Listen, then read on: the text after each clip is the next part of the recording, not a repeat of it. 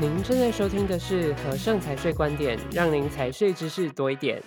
各位听众，大家好，我是主持人 Clement。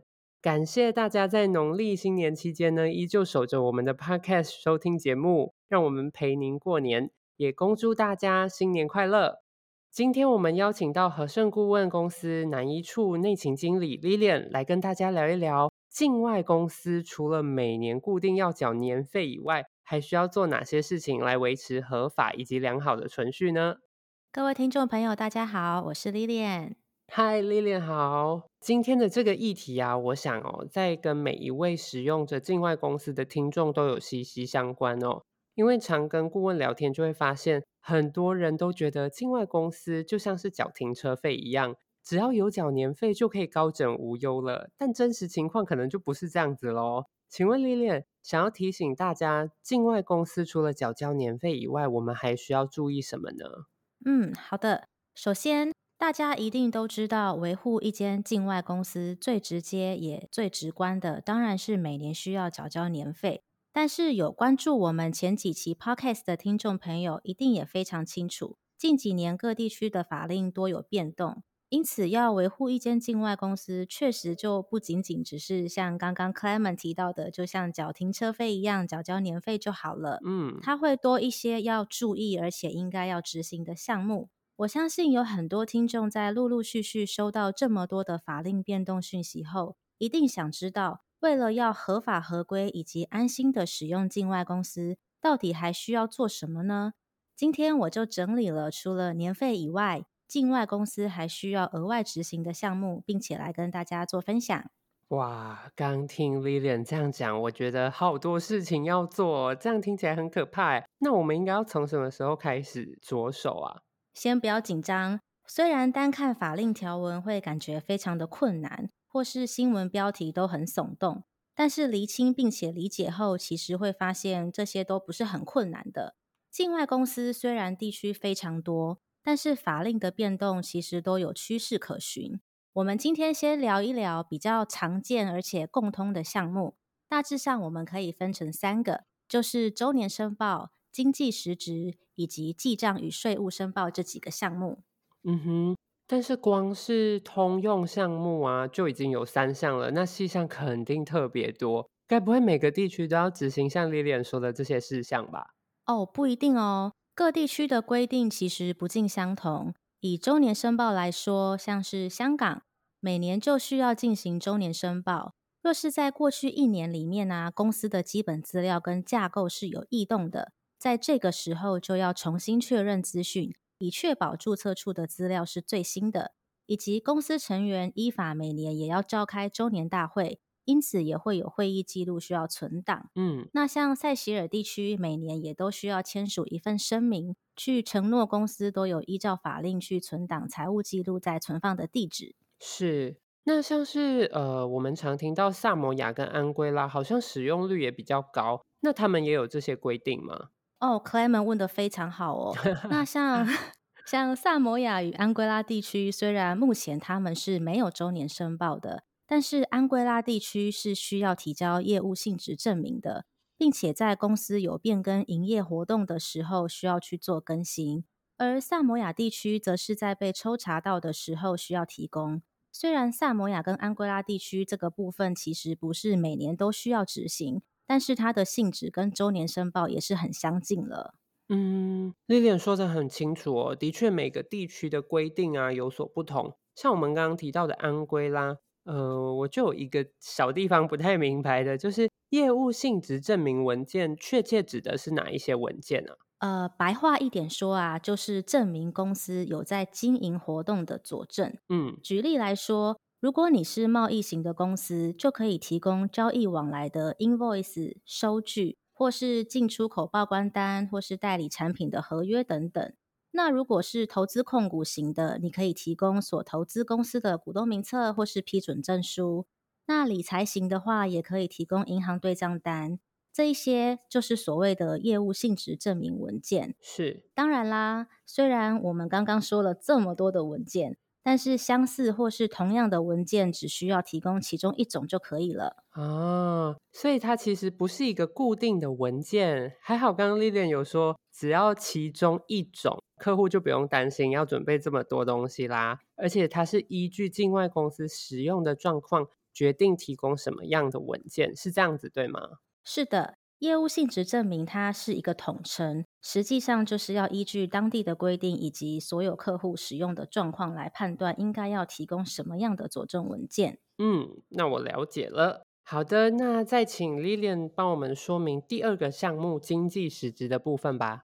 经济实质它的核心概念是需要落实一定程度的经营活动，像大家最耳熟能详的开曼以及维京群岛地区。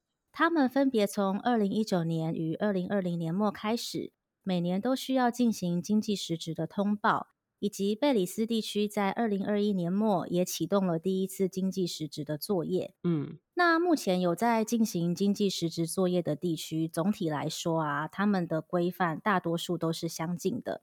首先是所有的公司都要做经济实质通报，接下来。各地区都有规范出大概八到九种的业务类别。如果公司的经营活动是属于这些类别，就要再进一步做经济实质的申报。是，并且是各地区规定可能需要在当地落实经营活动，像是租赁办公室或是聘请员工等等。哦，所以经济实质的规范呢，相对来说是比较简单的哦，但是越简单越要小心，因为魔鬼都藏在细节里。Lilian 是不是还有什么地方是我们需要注意的？没错，当然有。其中比较值得注意的一个业务类别是纯控股业务。以维京群岛公司为例，如果你是使用该地区的公司来控股，就有可能落入纯控股的业务范围。嗯，但是其实法规对于纯控股业务的规定，它非常的狭隘。如果你有执行除了纯控股以外的活动，例如投资银行理财商品，或是增加其他控股以外的营业活动，你就不会符合纯控股的业务，是避免落入范围内，而需要进一步在当地落实经营活动。那另外，如果说公司有取得他国的税务居民的证明，通常也会有类似豁免的规定可以去做适用。哇，纯控股业务怎么会这么复杂？光听就觉得很困难呢。嗯，其实它一点都不难啦。针对经济实质这个议题啊，我们前几期的 podcast 也有分享过哦。如果有想要进一步了解或是有兴趣的观众朋友，也可以再去收听我们第三期跟第十期的节目内容，由我们和盛执行副总陈喜玉与经理侯凯元所主讲的经济实质相关议题。嗯，因为其实这两期的内容他们讲的相当的专业跟丰富，所以在这里我就不要再重复叙述了。好的，那如果有兴趣的朋友，记得别忘了回头收听我们前几期的节目内容哦。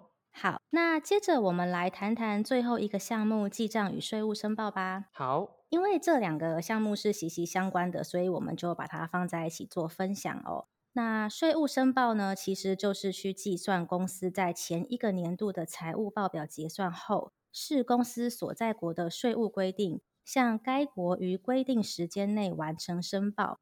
因此，税务申报也与账务密不可分的。是我印象之中啊，是不是有一些地区只要提供自编财务报表就行了呢？呃，视情况不同，可能需要聘请专业人士来提供账务服务，或甚至是会计师签证。是，也就是说，不只是自结财报，而是需要严谨到财务签证的部分。嗯，那税务申报，我举香港地区以及贝里斯为例。有使用香港公司的朋友，应该都对一份叫做利得税报表的文件不陌生。这个就是香港的税务申报表格。